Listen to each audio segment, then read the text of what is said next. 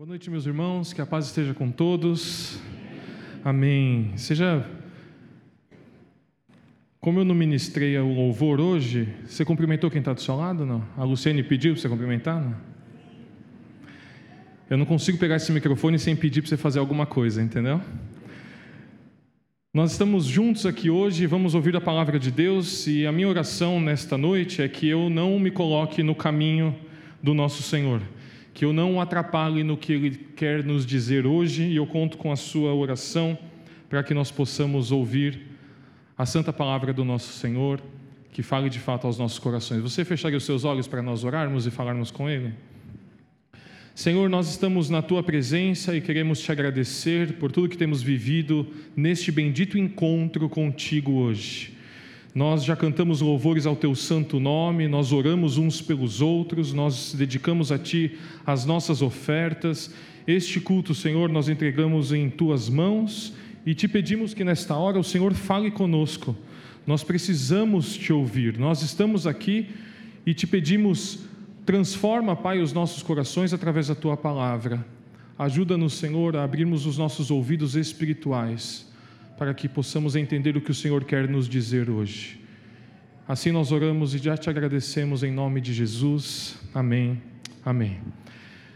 Bom, se você não me conhece, meu nome é Caio e eu gostaria de dizer que é um desafio enorme poder estar aqui hoje compartilhando acerca de Deus com cada um de nós. Mas o que me alegra é que nós estamos numa série que se chama Nossa Casa. E essa igreja tem sido para mim uma casa, como eu sei que tem sido para você também, não é verdade? Nós estamos juntos aqui numa série de pregações que começou no último domingo, que se chama Nossa Casa, para que a gente possa, talvez, se reconhecer como pessoas que habitam no mesmo lugar, irmãos e irmãs na presença do nosso Deus, abençoados e abençoadas por um mesmo Pai. Então, hoje, a pessoa que senta aí do seu lado é seu irmão, é a sua irmã. Quem senta à sua frente, atrás de você, nós somos todos parte dessa casa e desta família chamada Igreja Evangélica da Paz. E assim como toda família, nós temos as nossas peculiaridades, nós temos inclusive as nossas histórias aqui dentro. Mas mais e mais nós temos visto, e eu, pelo menos pessoalmente, tenho percebido muitas caras novas na nossa igreja. Você tem percebido isso também, os velhos que são como eu? E eu queria fazer uma pergunta rápida assim: quantos ah, começaram a frequentar os nossos cultos no, depois da pandemia? Dê um sinalzinho aí com a mão. É bastante gente, depois aquela ala ali é os pós-pandêmicos. Bastante gente começou a participar dos nossos cultos depois da pandemia. E eu acho que talvez você tenha nem, nem sabia meu nome, por exemplo. Então, por isso que eu fiz questão de me apresentar. E eu acho que essa série, enfim, é uma oportunidade de a gente colocar a casa em ordem, de conversarmos, de nos conhecermos, ao mesmo tempo em que a gente vai construindo a nossa história aqui nesse lugar. Você, na sua casa, se a sua família não é toda brigada, no Natal todo mundo se reúne, não é assim? E a gente lá no Natal aquele dia tem a ceia, daí no dia seguinte é um dia de preguiça, senta todo mundo, não acontece nada no Natal, não tem nada na TV, e daí a gente tem que ficar lá com a nossa família, e a gente conta todos os anos as mesmas histórias das famílias, não é assim? E a gente chora de rir das mesmas histórias que a gente conta todo ano, que já aconteceram há dezenas de anos atrás, e as histórias vão formando as nossas famílias. E a minha oração é que a nossa igreja e a sua vida seja dessa forma aqui na Igreja Evangélica da Paz.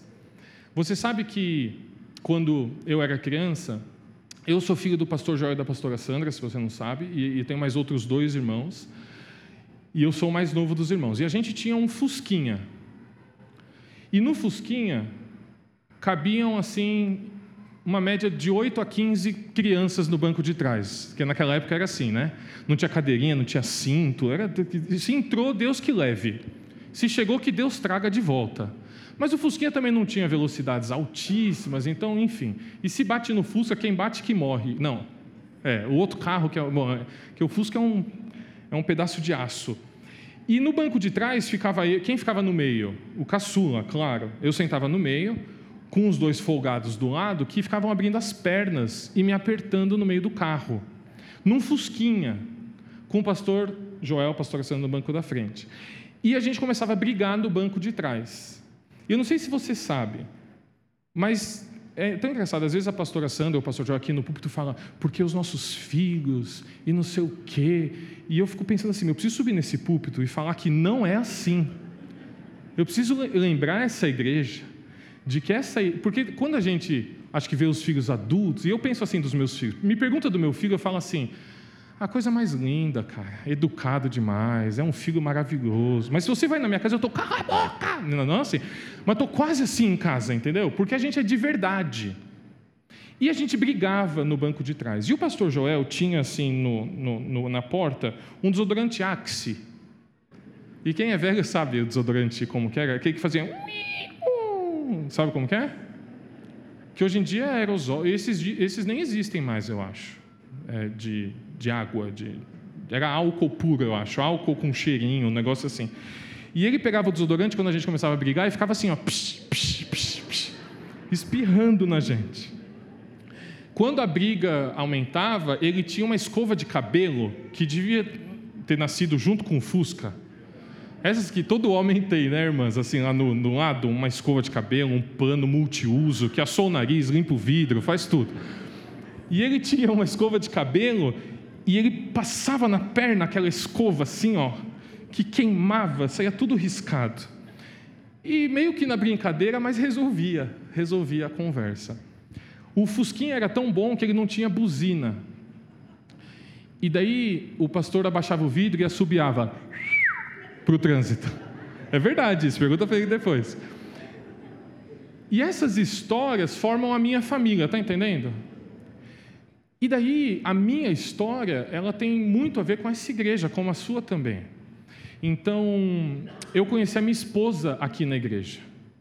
Não vou falar a idade, porque daí vai ter problema em casa, todo mundo aqui. Inclusive, eu escondo a idade que eu comecei a namorar dos meus próprios filhos. E eu vinha em todos os cultos, eu vinha no culto de mulheres, encontro do diaconado, porque a gente só se via aqui na igreja. Foi os anos mais fervorosos da minha vida, porque eu encontrava a minha esposa aqui na igreja, a gente namorava e tal. E tem um monte de história assim. Eu sei que os, uh, você tem essas histórias também, com seu ministério, com seus amigos. Pô, lembra quando a gente fazia isso, quando a gente ia para o ponto de ônibus, ficava esperando, quando o fulano passava em casa e tal. O meu sobrinho Pedro, que é o filho do Guilherme da Suelen, a gente estava ali na quadra de baixo, na quadra coberta, e tem um murinho onde as crianças sobem, né? E a Suelen falou assim: Caio, cuida do Pedro para mim rapidinho. E ele estava lá em cima vendo o jogo lá embaixo, sabe, da quadra? No murinho.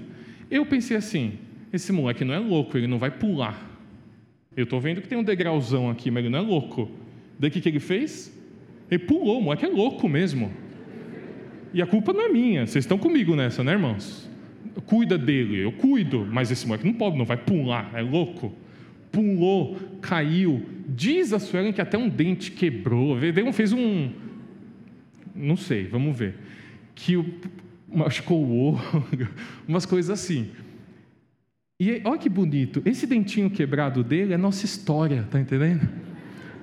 Foi mais por isso que eu deixei. Falei, vai, filho, vai, pula. E é engraçado que os nossos filhos vão ter cicatriz de que se machucaram na quadra.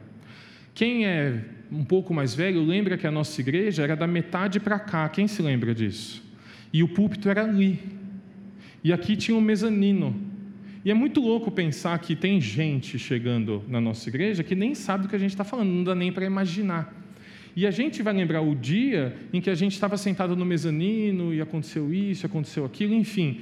Essa é a nossa casa e a minha oração, meus irmãos, é que a nossa história seja confundida com a história da nossa igreja que você e a sua família tenham raízes neste lugar a ponto de, daqui a 20 anos, se lembrar de coisas que aconteceram aqui, nos adolescentes, nos jovens, no geração criança. Seu filho nunca vai esquecer, e se você está aqui à noite, muito provavelmente seu filho te tirou de casa nessa chuva.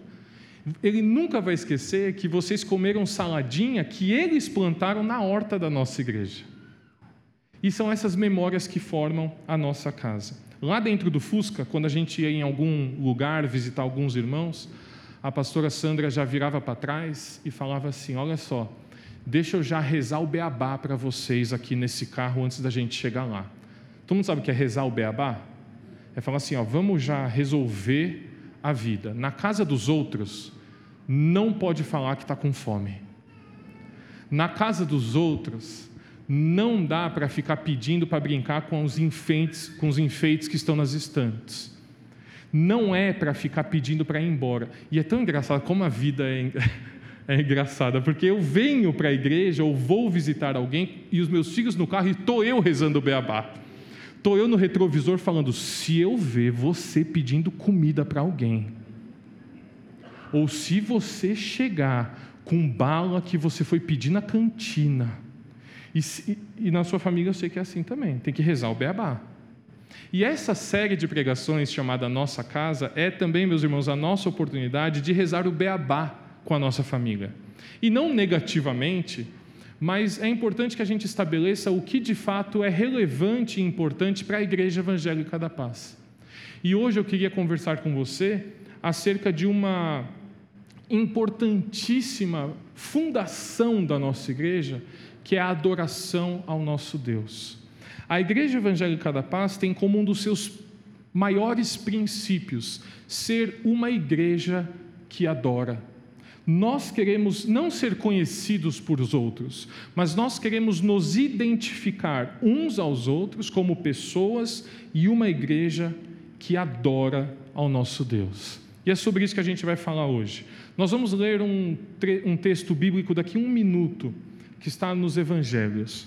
E antes de ler esse texto, eu quero te dizer que uma maneira bem boa de lermos a Bíblia Sagrada, especialmente os Evangelhos, Mateus, Marcos, Lucas, João, inclusive Atos dos Apóstolos, é encarar esses trechos e esse, essas porções bíblicas como episódios de um seriado. Você está assistindo alguma série durante esses dias? Não.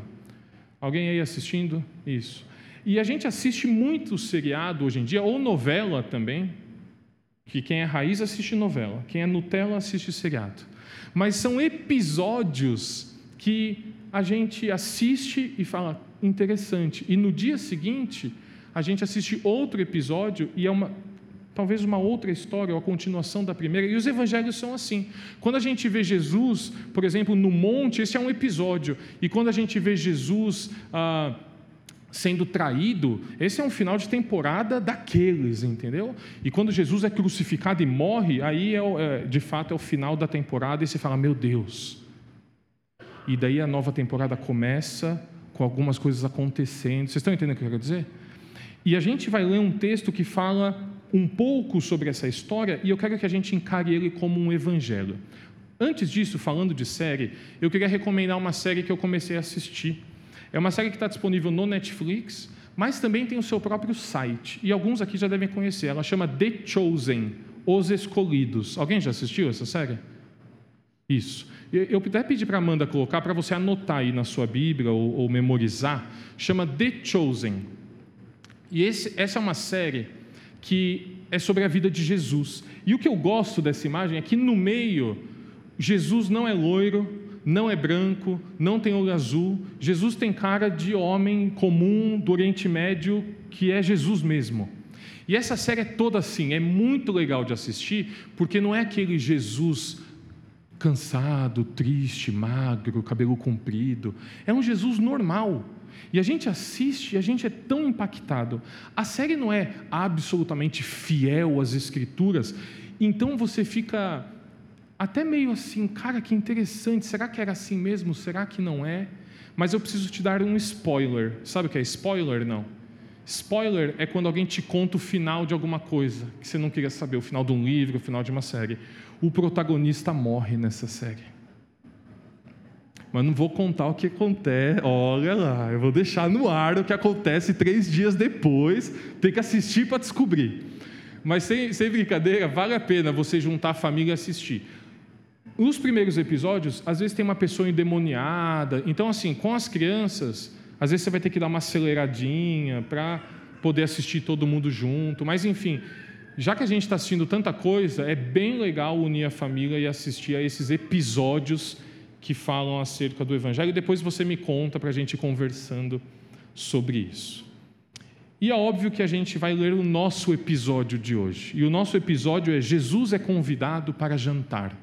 Gostaram? Eu que inventei esse nome. Abre aí a sua Bíblia e Lucas, no capítulo 7. Nós vamos ler na nova versão internacional. Você pode mudar a versão no seu aplicativo. Ou você pode acompanhar o versículo na tela também, que nós vamos projetar o versículo completo, tá? Lucas 7, 36. Nós já pedimos que Deus fale conosco, então nós vamos direto à leitura. Lucas 7, 36, na nova versão internacional, diz assim: Convidado por um dos fariseus para jantar, Jesus foi à casa dele e reclinou-se à mesa.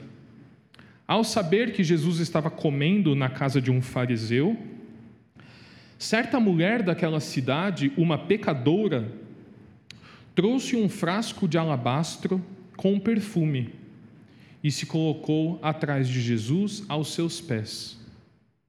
Chorando, começou a molhar-lhe os pés com suas lágrimas. Depois os enxugou com seus cabelos, beijou-os e os ungiu com um perfume. Ao ver isso, o fariseu que o havia convidado disse a si mesmo: Se este homem fosse profeta, saberia quem nele está tocando e que tipo de mulher ela é, uma pecadora.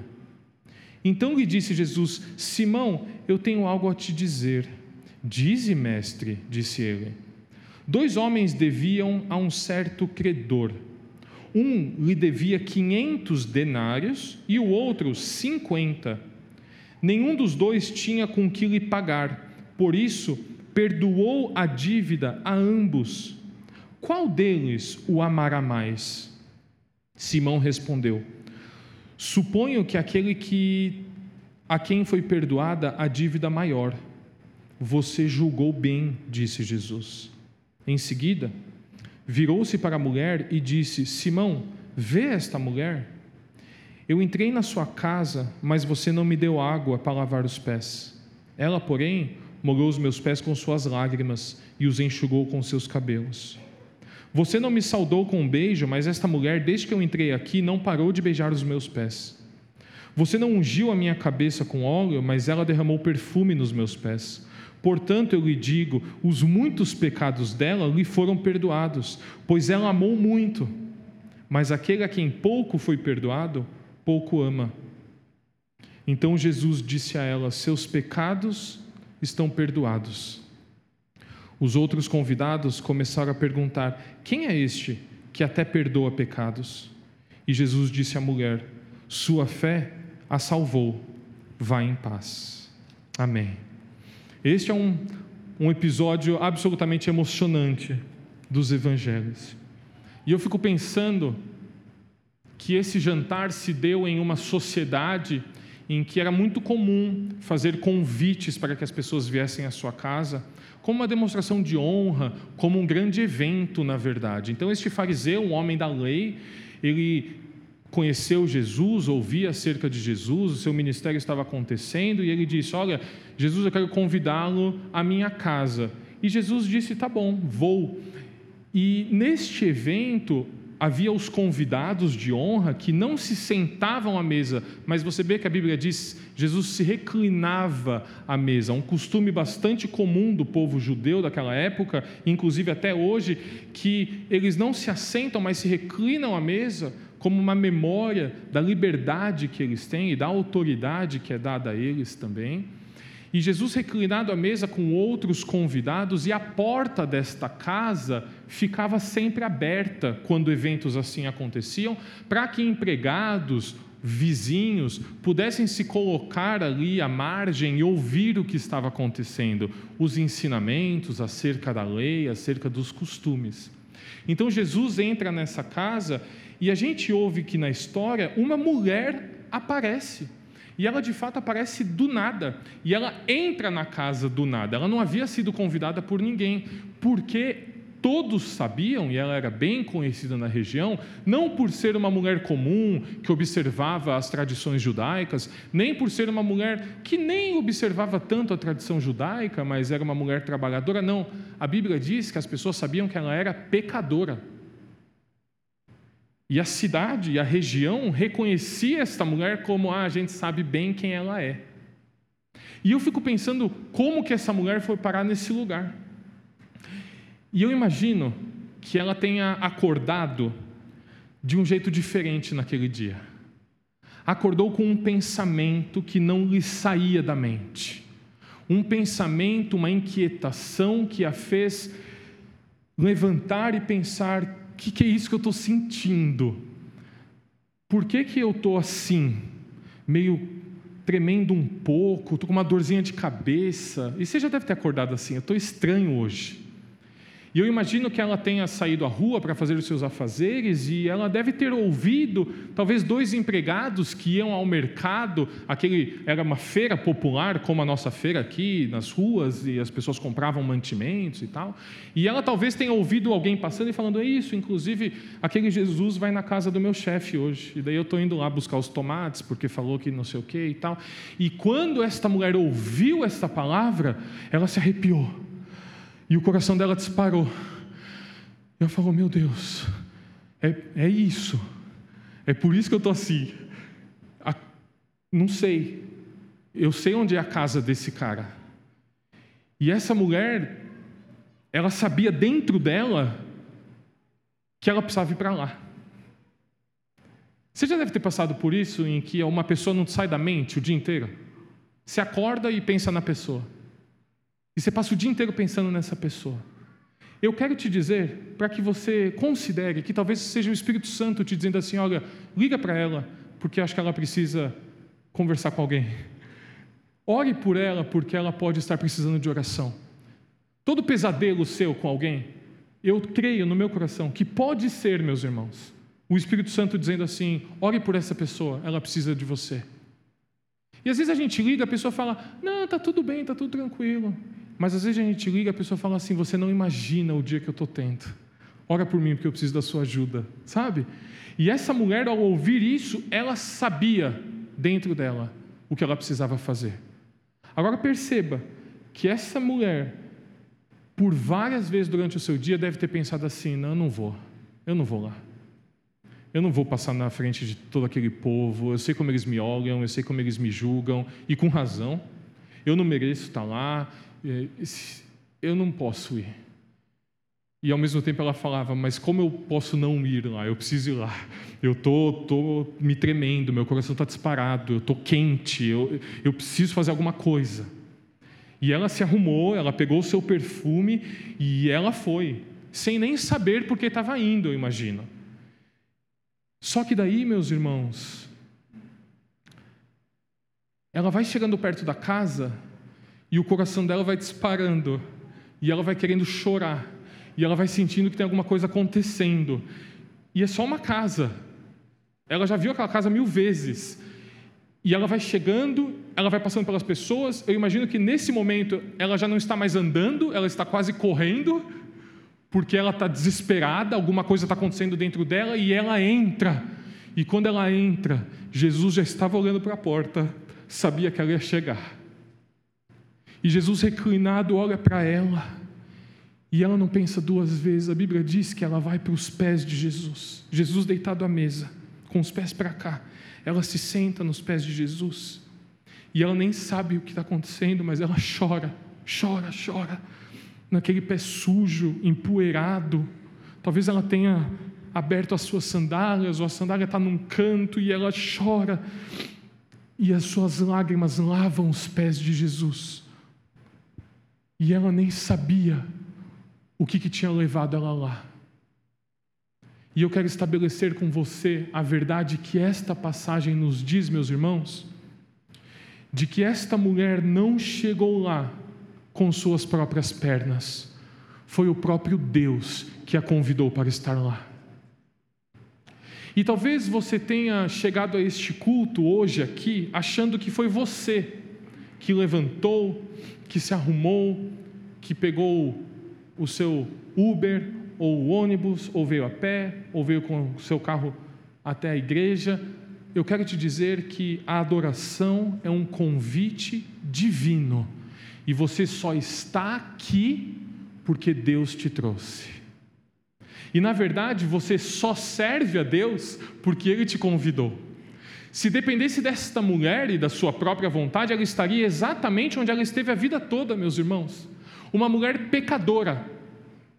E estava tudo bem, porque era o que ela, o seu coração, a sua mente o seu corpo desejavam, até que Deus acordou esta mulher de um jeito diferente. E ela disse assim: Olha, antes que você nascesse, estava escrito: hoje você encontraria o meu filho Jesus. Se nós estamos aqui hoje, é porque nós fomos convidados por Deus para estarmos aqui. E deixe eu já me adiantar. Se você está nos visitando hoje, se você nunca participou de um culto cristão, eu quero te dizer com convicção: foi Deus quem te trouxe aqui hoje. E se você já é crente, eu digo com mais convicção: foi Deus quem te trouxe aqui hoje. E é Deus que te trará na próxima quarta e no próximo domingo. Afinal de contas, é Deus quem inicia a adoração, é Deus quem nos convida a adorá-lo. E não porque Ele precisa da nossa adoração, mas pense nisso: Deus nos convida a adorá-lo porque Ele sabe que nós precisamos adorá-lo, que nós precisamos de um Pai, que nós precisamos de um Deus. Quando essa mulher entra na casa e encontra o Salvador, ela se assenta aos seus pés. As suas lágrimas molham os pés de Jesus. E Jesus sequestra aquele jantar. Quando o fariseu planejou o jantar, ele não tinha Jesus em mente, ele tinha ele mesmo em mente. Ele pensou assim: eu vou convidar este que se diz mestre para minha casa. As pessoas vão vir, os meus convidados vão vir, eles vão admirar a minha casa, as minhas vestes, eles vão perceber o quanto eu conheço a lei, e este Jesus vai ficar à margem, vai ficar para o canto, enquanto o meu encontro com os meus convidados se torna a parte mais importante desta noite. Você sabe que a justificação daquela mulher passou diretamente por esta revelação. Não era o dono da casa o mais importante do encontro, era Jesus Cristo o mais importante do encontro. Eu imagino que quando ela entra correndo pela porta, ela nem se dá o trabalho de cumprimentar as pessoas que estão ali. Ela nem se dá o trabalho de dizer: desculpa interromper, obrigado, linda casa, hein? adorei o tapete. Só bem desculpa, eu estou entrando, mas pelo amor de Deus, não. Ela falou assim: é Ele o Filho de Deus, é Ele o Salvador de toda a humanidade. Eu acordei assim por causa dele, e eu cheguei assim cambaleando por causa dele, e eu estou querendo chorar, eu estou querendo gritar, eu estou querendo pedir perdão, pedir salvação, porque Ele está aqui, e não por qualquer outro motivo que vocês estejam planejando por aí. E meus irmãos, que lição para a igreja evangélica e para a nossa igreja evangélica da paz, esta certeza Jesus Cristo é e deve ser o centro das nossas reuniões. Não importa o que a gente tenha como planejamento, não importa o que a gente tenha como necessidade, não importa qual é a agenda da igreja ou dos seus líderes, Jesus Cristo é o centro do culto evangélico. E parece algo muito óbvio, parece que eu estou rezando um beabá, que todo mundo sabe disso, mas meus irmãos, não são poucas as vezes que nós vamos para um culto e o motivo daquele culto é a arrecadação de verba. Não são poucas as vezes que nós chegamos num culto e o motivo daquele culto é o dia dos namorados, ou é o dia das mães, ou é o dia dos pais. O motivo daquele culto é a compra de um novo terreno. O motivo daquele culto é o aniversário do pastor. Vocês estão me entendendo? O motivo daquele culto é a eleição de um candidato. E tudo gira em torno deste motivo. Nós precisamos fazer com que a nossa agenda humana se cumpra nesse culto. E Cristo, Cristo está no canto. Que Deus tenha misericórdia de nós, meus irmãos. Se nós estamos nos reunindo para colocar Jesus de escanteio, que Deus nos ajude, como Igreja Evangélica da Paz, a termos uma certeza: não importa o que esteja acontecendo no mundo, nós entraremos aqui e Jesus Cristo estará sentado no seu trono, no centro desta igreja, e nós cantaremos e louvaremos e oraremos por nossas vidas, oraremos pelo nosso país, oraremos pelas campanhas da nossa igreja, mas nós estaremos aqui para exaltar aquele que vive e reina glorioso, e o seu nome é Jesus Cristo. E que lembrete necessário do Espírito à igreja brasileira, meus irmãos, de que não se reúne no nome de outro, se reúne no nome de Jesus Cristo. E quando nós sabemos que Ele está no centro do culto, tudo muda. Se a gente chegava atrasado, a gente sai um pouco mais cedo de casa. Se a gente chega de qualquer jeito, a gente pensa assim: peraí, Cristo está lá Deixe eu chegar como ele merece que eu chegue. Se eu perco o primeiro cântico, perco o segundo e tudo bem chegar no terceiro, eu penso assim: não, não, eu estarei cantando ao Cristo que já está lá, eu não vou perder um minuto desse encontro. E tudo muda quando nós temos a certeza de que Jesus está em nosso meio. Muda para mim quando eu digo essas palavras. E eu me encho de temor, porque eu sei que Ele está aqui conosco, ouvindo cada palavra que eu estou dizendo. E é por isso que a minha oração, Senhor, por tua misericórdia, me ajude. Eu não quero estar neste caminho. E é por isso que o Ministério de Louvor da nossa igreja tem um propósito, e todos sabem disso: facilitar a adoração da igreja. Este é o nosso DNA. É para isso que o Ministério de Louvor existe para que nós, meus irmãos, durante 40 minutos, quatro músicas, 30 minutos, possamos adorar a Jesus Cristo e não assistir qualquer tipo de performance nesse púlpito. Se Ele é o centro do culto, tudo muda. E que essa lição fique clara para nós. A pedra que todos rejeitaram, e que, inclusive, meus irmãos, algumas igrejas continuam a rejeitar, Deus decidiu que fosse a pedra angular a pedra mais importante desta construção é o nosso Salvador Jesus. E tudo que nós fazemos é por causa dele, sobre ele e para ele. Você está comigo nessa? O grande perigo que nós temos é de colocarmos Cristo no canto.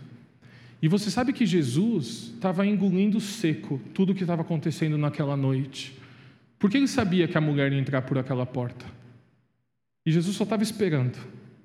Ele sentou, ele percebeu, até que o homem pensa consigo mesmo na sua falsidade. Se esse fosse profeta, se esse fosse o filho de Deus, ele saberia que essa mulher que o toca é uma pecadora. E aí Jesus sabia o que fazer. Ele disse assim: Simão, eu quero te falar um negócio. E como que ele responde? Fale, mestre.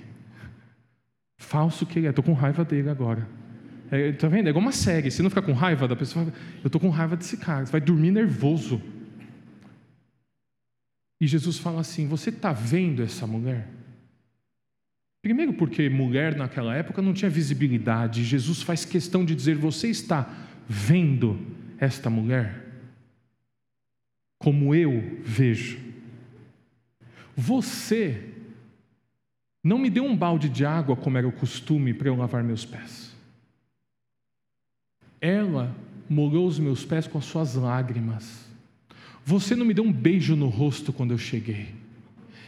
Mas ela não para de beijar os meus pés desde a hora que eu entrei nessa casa, ou desde a hora que ela entrou nessa casa.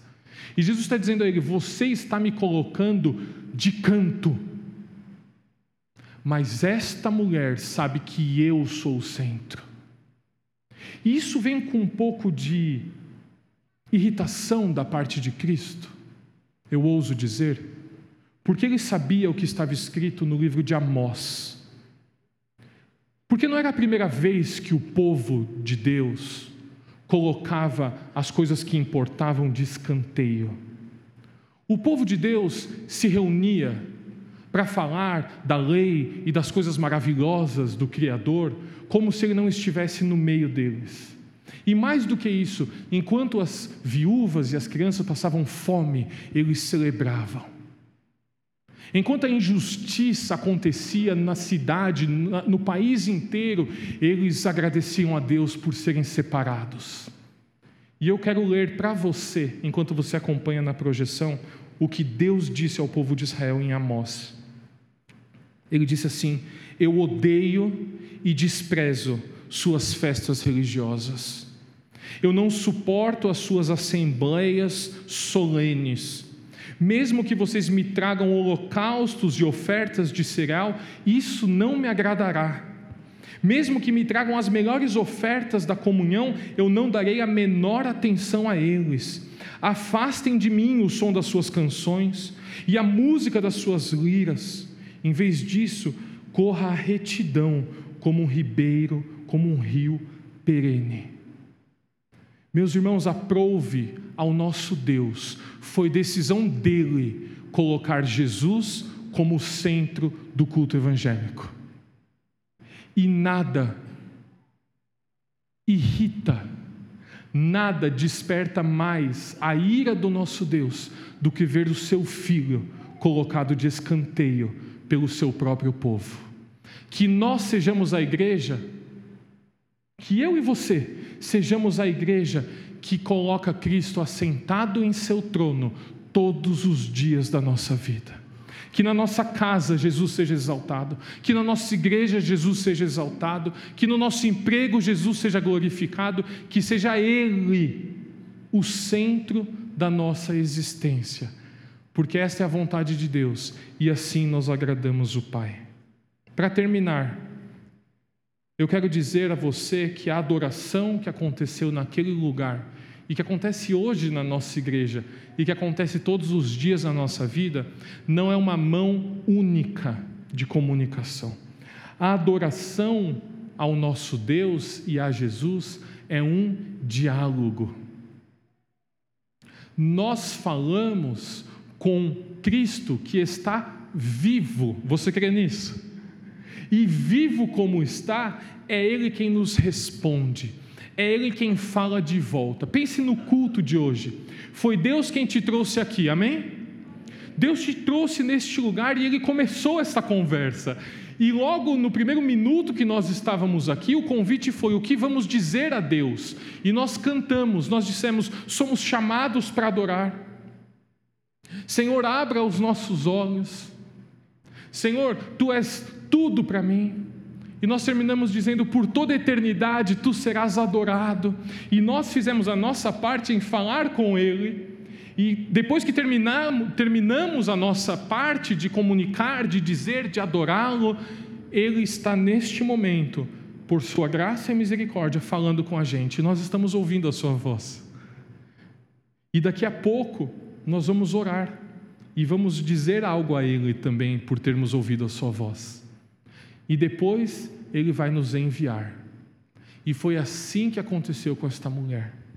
Mas há algo tão belo em tudo isso que aconteceu, meus irmãos, porque esta mulher, ela não disse uma palavra, ela não falou nada com Jesus. Ela podia ter chegado e falado: Oi, é aqui. Ela não fez isso, não. E como a gente já conversou, ela chegou, ela sabia o que ela estava fazendo, ela pegou os pés do Salvador, ela chorou sobre os pés do Salvador, e aquele choro, meus irmãos, aquele choro na presença de Cristo, trouxe consigo todas as palavras que ela nem sabia que precisava dizer.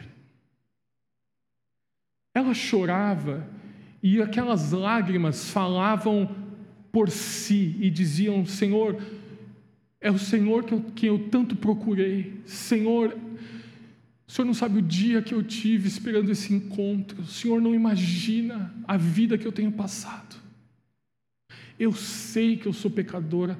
Eu sei que eu tenho escolhido o caminho que eu decidi para mim mesmo, eu sei que sou eu que tenho tomado as decisões equivocadas da minha vida, eu sei que o que as pessoas pensam e falam de mim, muito provavelmente eu mereço, eu sei que eu estou colhendo o que eu plantei, eu sei que eu estou plantando o que eu nem quero colher, eu sei, Senhor. Mas eu estou aqui segurando o seu pé e eu nem sei porque eu estou aqui, mas eu não aguento mais. Eu preciso, eu preciso de mudar a minha vida. Eu preciso que o Senhor faça alguma coisa. Eu não sei se eu estou doente, eu não sei se eu estou endemoniada, eu não sei se, se eu preciso perdoar alguém, eu não sei se eu preciso abandonar tudo. Eu não sei, eu não sei. Mas, Senhor, está aqui, eu estou aqui, e está aqui meu perfume, e tudo que eu tenho está aqui. E os seus cabelos, secando o cabelo de Cristo, e ninguém percebia naquela sala, as pessoas incomodadas com aquilo. E Jesus sabia que aquele coração em pedaços, ele não conseguia rejeitar. Aquele coração despedaçado era a tarefa dele e maior prazer dele era pegar e remendar e cuidar.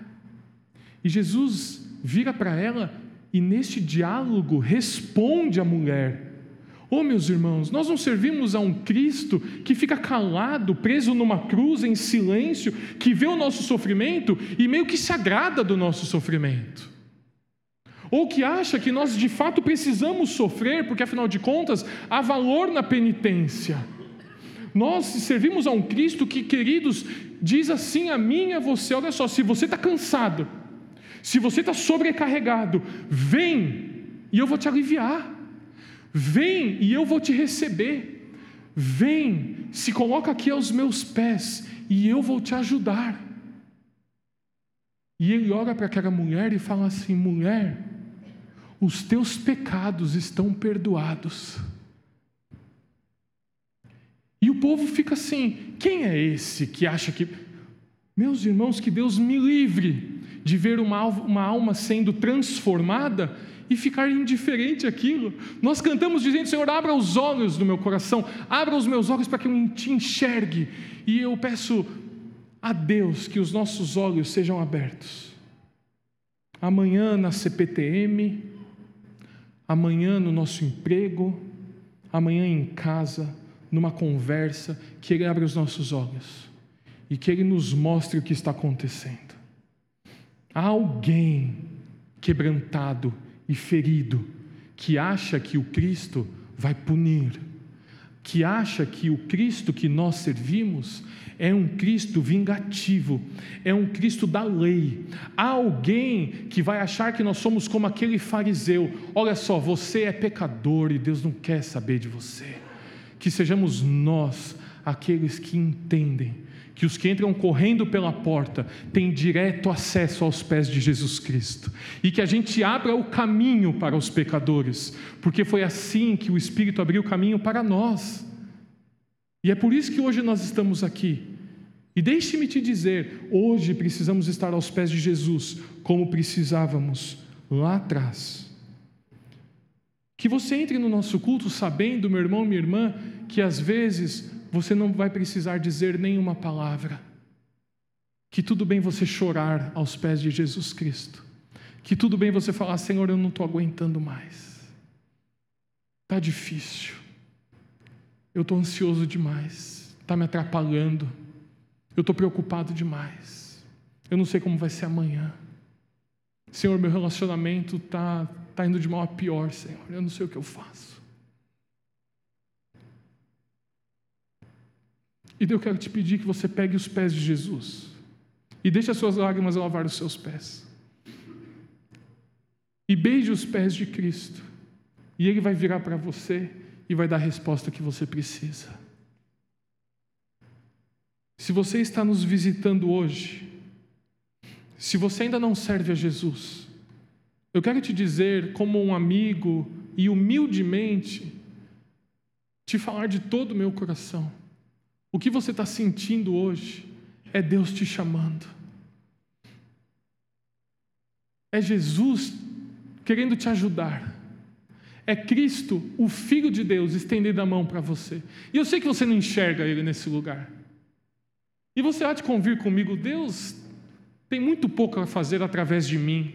Depois eu te conto a minha história, quem eu sou de verdade. E eu costumo dizer assim, às vezes as pessoas falam para mim, nossa, Caio, quando você falou aquilo durante o louvor, Deus falou comigo. Eu falo assim, olha, irmã, pode ter eu nem, Nem sei que eu falei, viu? Nem sei porque eu falei aqui. Pode ter certeza que foi Deus mesmo, porque eu não ia falar aquilo, não. Sabe? Eu só atrapalho Deus, meus irmãos.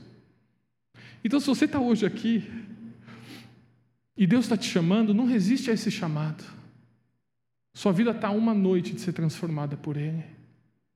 E igreja de Deus, igreja evangélica da paz, em amor eu quero dizer: se Cristo não tem sido o centro da sua vida, hoje é o dia de você corrigir isso. E de falar, Senhor, as minhas preocupações não são o centro da minha vida. O meu emprego não é o centro da minha vida. Os meus planos não são o centro da minha vida. Jesus Cristo, Filho de Deus, o meu Salvador, é o centro da minha vida.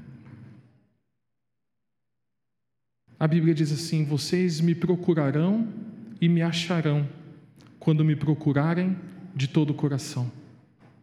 Se você está aqui hoje, você está no lugar certo, em busca do nosso Salvador. E Ele está aqui. Você crê nisso?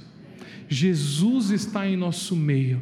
E se os nossos olhos fossem abertos, nós o veríamos neste lugar, nós o jogaríamos para o alto, meus irmãos, nós nos abraçaríamos uns aos outros, nós beijaríamos os seus pés, nós tocaríamos os seus cabelos, nós diríamos: Senhor, nós não queremos sair daqui, como fizeram os nossos irmãos que disseram: Senhor, vamos construir uma tenda neste lugar, nós não vamos sair daqui. Meus irmãos, Jesus está aqui e nós vamos falar com Ele. Feche os seus olhos.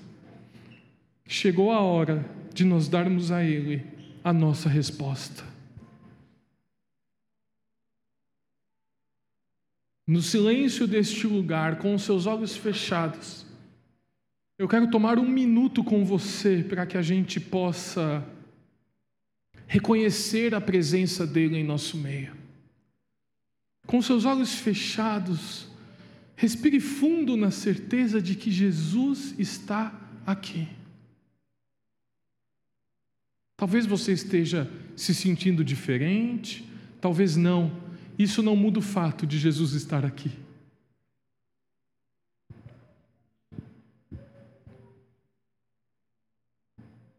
E como a Bíblia diz, como ele mesmo disse, Aqui estão as palavras de Jesus para mim e para você. Eis que eu estou à porta e bato. Se alguém ouvir a minha voz e abrir a porta, eu vou entrar e eu vou comer com ele e ele comigo. Jesus está batendo a porta do seu coração hoje. Qual a sua resposta? Para o Salvador, meu irmão e minha irmã. Talvez você não precise nem falar, porque Ele conhece os teus pensamentos.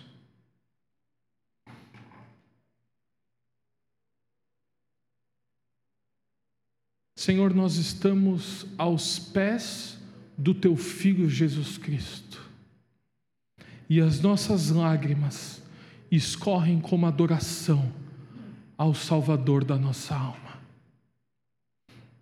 As nossas lágrimas dizem a Ti e ao Teu Filho Jesus que nós estamos em dificuldade, que nós estamos um pouco cansados, que nós estamos sobrecarregados. Receba, Senhor Deus, as nossas lágrimas como adoração ao teu filho Jesus. E os nossos ouvidos estão abertos para ouvir a sua voz.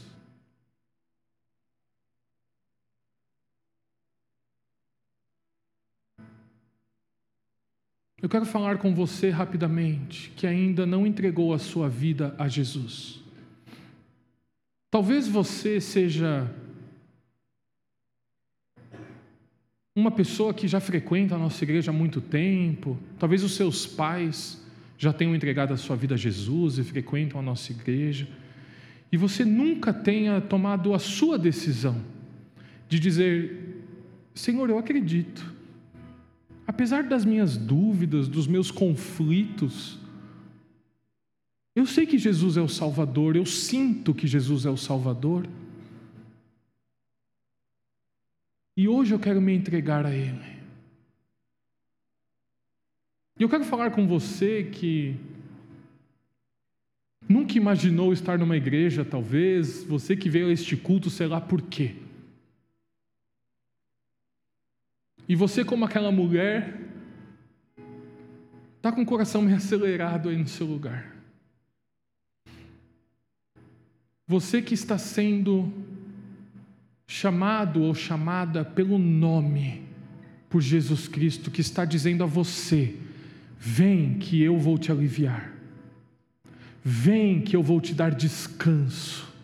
Vem porque eu sei que você precisa e eu te aceito. Em um minuto nós vamos dar a nossa resposta a Ele. E que hoje seja o dia que a sua resposta ao nosso Senhor seja: Eu entrego a minha vida a Ti. Eu quero viver para Ti. Eu quero transformar a minha história. Eu quero que os meus filhos, que os meus netos e que os meus bisnetos se lembrem que no dia 12 de fevereiro de 2023, Deus começou uma história de transformação nesta família. Senhor, nós estamos aqui aos pés de Jesus e a Ele nós queremos adorar. Em espírito e em verdade, queremos colocar Jesus Cristo em seu trono. E humildemente nós vamos dizer: Senhor, nós te adoramos. É em nome dele que nós te pedimos e te dizemos isso. Amém. Amém.